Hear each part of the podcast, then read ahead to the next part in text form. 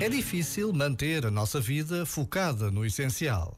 Mas há sempre um momento em que nos colocamos perante a urgência de perceber o que é fundamental nas nossas vidas, desde as relações afetivas ao mundo do trabalho, desde aquilo que decido comprar até à forma como ocupo os meus tempos livres. O que é que hoje vai ser essencial para mim? Onde coloco Deus na minha vida?